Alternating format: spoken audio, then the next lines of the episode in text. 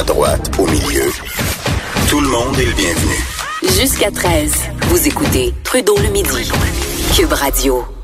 Très inquiétant, euh, un dossier qui fait euh, qui fait quand même pas mal jaser depuis quelques semaines, c'est la maladie débilitante chronique du cervidé qui touche des chevreuils au Québec et euh, savez-vous quoi, on en parle mais je trouve qu'on n'en parle pas assez parce que il y a des perspectives qui sont fort fort fort inquiétantes et là en plus euh, dans les, les, les, les, les éléments qui sont mis en place pour essayer de juguler la crise, on se rend compte que finalement on est peut-être en train de se tirer dans le pied ou en tout cas qu'on fait pas les choses correctement. Je veux comprendre ce dossier-là, je veux en, en savoir plus et on va aller rejoindre au téléphone Donald Forté qui est chasseur et qui représente les propriétaires fonciers et les chasseurs locaux. Bon midi, Monsieur Forté. Bonjour, M. Trudeau, ainsi qu'à tous vos auditeurs.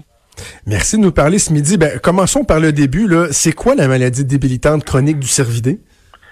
Euh, c'est euh, la maladie débilitante des cervidés. C'est une maladie très complexe.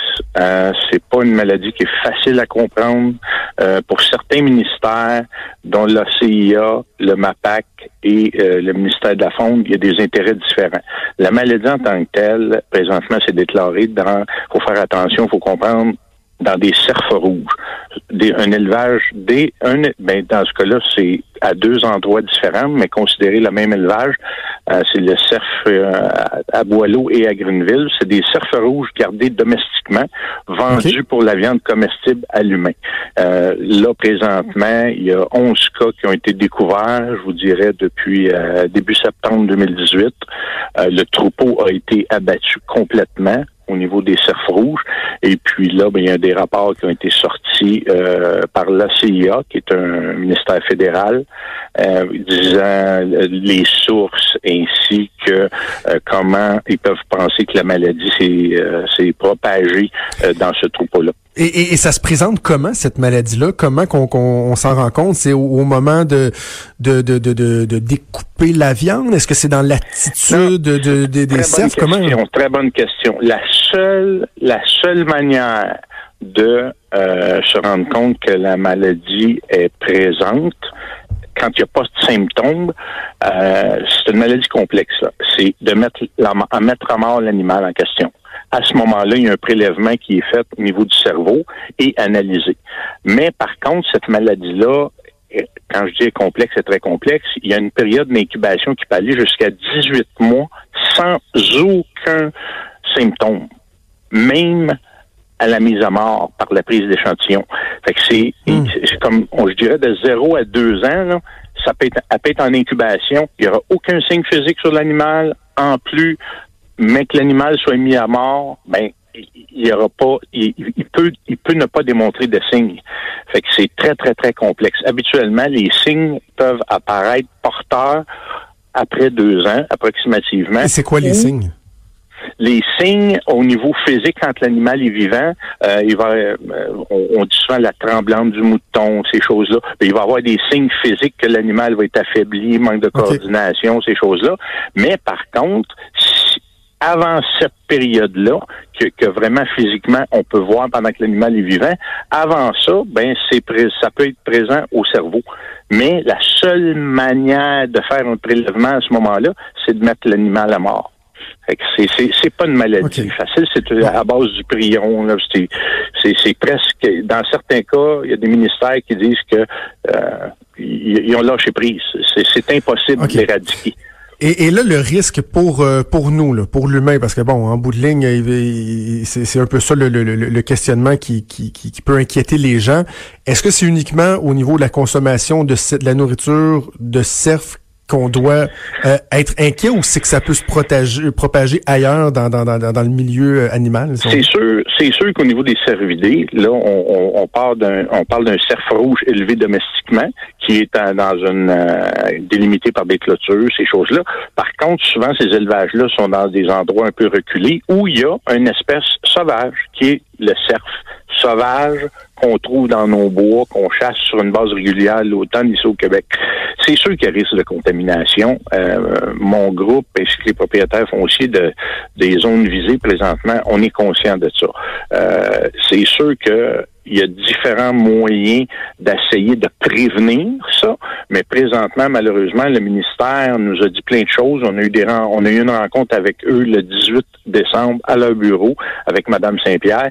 Puis malheureusement, euh, on était supposé d'être mis au fait. Puis finalement, ben il y a eu un petit peu, euh, entre guillemets, en catimanie, une demande d'injonction à Saint-Jérôme pour rentrer sur les terres de tous ces propriétaires fonciers-là pour continuer à abattre des euh, cerfs euh, sauvages, des chevreuils sauvages sur les terres des propriétaires. Et puis le juge a refusé euh, haut la main cette demande-là du ministère parce que c'était une manière, euh, c'était pas la bonne manière de faire les choses présentement.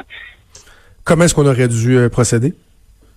Ben nous, quand on les a rencontrés le 18 décembre, euh, Madame Saint-Pierre nous a dit oui, vous n'avez pas vous inquiéter, on va vous tenir au courant. On était pré était présent la fédération des chasseurs et puis des représentants de, de, de, plusieurs municipalités là-bas.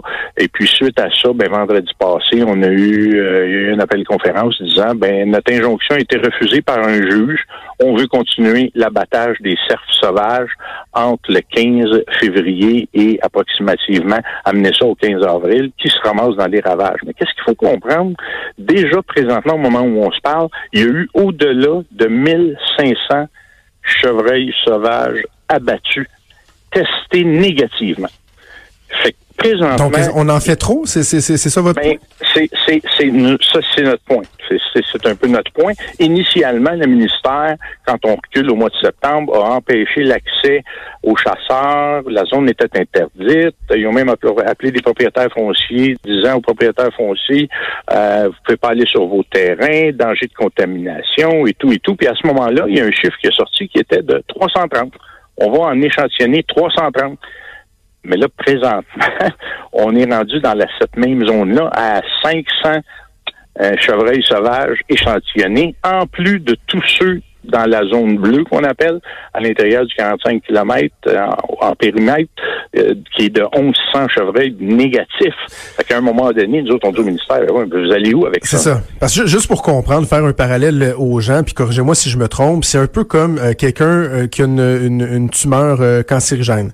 vous avez une masse, là, le médecin va, mettons, ouvrir, ils vont enlever la masse apparente, mais ils vont en enlever aussi autour au cas où ça a commencé à, à se propager. Donc, on va aller un peu plus loin pour être certain qu'on va bien éradiquer la masse en question. Ce que vous me dites, c'est que c'est un peu ça qu'on devrait faire, donc de d'élargir au niveau de, de, de, l'abattage, même si ça semble être assez circonscrit. Sauf qu'à un moment vous dites qu'il y a toujours bien des limites à aller plus loin, pour en tuer toujours plus, toujours plus, toujours plus, alors que les tests reviennent négatifs.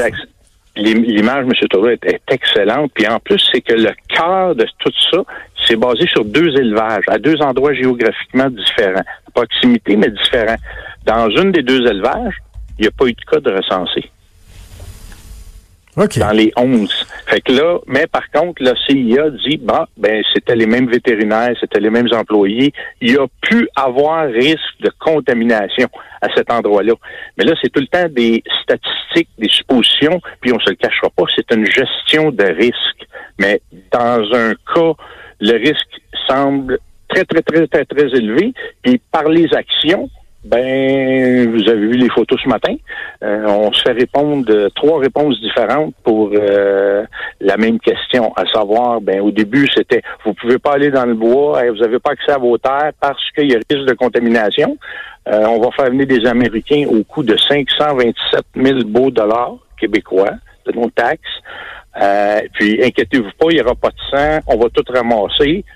Ben, vous avez vu que c'est, on s'est fait dire par une. Ben, moi, personnellement, je me, suis, je me suis fait dire par une biologiste, elle dit, Monsieur Forté, ben, inquiétez-vous pas, j'étais sur le site exactement le samedi 8 décembre. La biologiste m'a dit, Monsieur Forté, elle dit, c'est une gestion de risque, là. Elle dit, on est mieux des tuer qu'on va commencer à ramasser le sang. Ah, oh, je dis, OK. Je rencontre un agent de la faune la même journée. Vous savez, M. Forté, on ramasse le sang deux, trois jours après. Non, mais je dis pourquoi vous le faites pas tout de suite? Il risque de neiger, il risque. Puis finalement, le ministère, lorsqu'on les a rencontrés le fameux 18 décembre, Mme Saint-Pierre m'a clairement répété, elle dit, vous savez, M. Forté, elle dit, c'est un peu de la chasse, là. À un moment donné, on peut pas tout contrôler ça, ce sang-là. et, vous, vous, les, les, les chasseurs que vous représentez, vous auriez pu vous occuper de cette tâche-là? Ben nous, ça c'était un des points. Puis en plus de ça, c'est qu'ils ont empêché l'accès aux terres au niveau de la chasse à l'ours du piégeage, euh, chasse au petit gibier jusqu'au 18 décembre. Puis cette maladie-là ne touchera jamais en aucun temps ces types de bêtes-là. Fait que c'est sûr que nous autres, on s'est senti un petit peu euh, un petit peu tassés euh, mm. pour la solution à ce niveau-là. Là. C'est quand même assez inquiétant quand on regarde que le, le, la MDC, la maladie débilitante chronique, euh, peut, mettons, on parle du sang, là, euh, s'il y a des traces qui entrent dans le sol, le sol va être contaminé pendant 10 ans.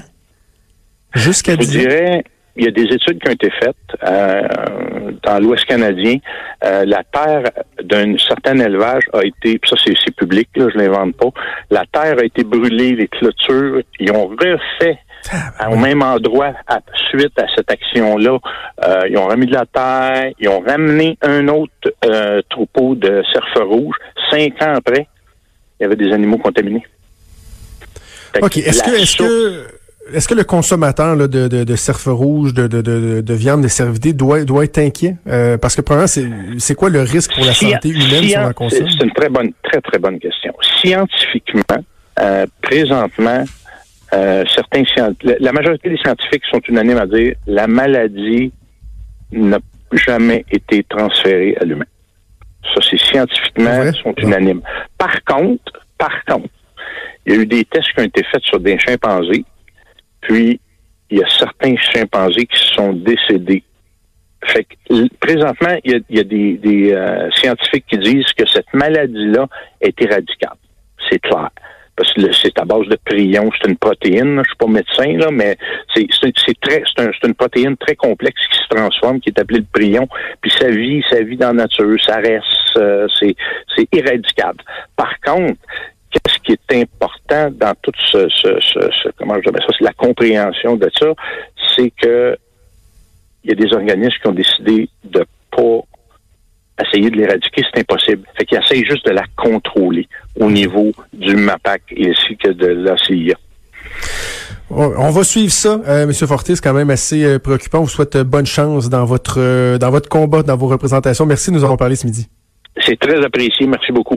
Merci, au revoir Donald Forté qui est chasseur, qui nous expliquait cette crise-là. C'est quand même assez complexe, mais on se rend compte qu'il y a des impacts importants, entre autres pour les chasseurs qui ben, puis qui, qui peuvent plus rien faire. Là. Ils, regardent des Américains qui viennent tuer les bêtes, qui en tuent toujours, toujours, toujours plus. Pendant ce temps-là, eux peuvent pas euh, exercer leur, euh, leur, leur, travail, que ce soit un passe-temps ou un travail. Bref, on va suivve ça. Mais entre-temps, je, je dois vous avouer, j'ai envie de manger un... Hmm, de la viande de, de, de, bois, là. une bonne fondue, peut-être un tartare de cerveau. Il me semble que ce serait bon à soi. On va passer à ça pendant la pause.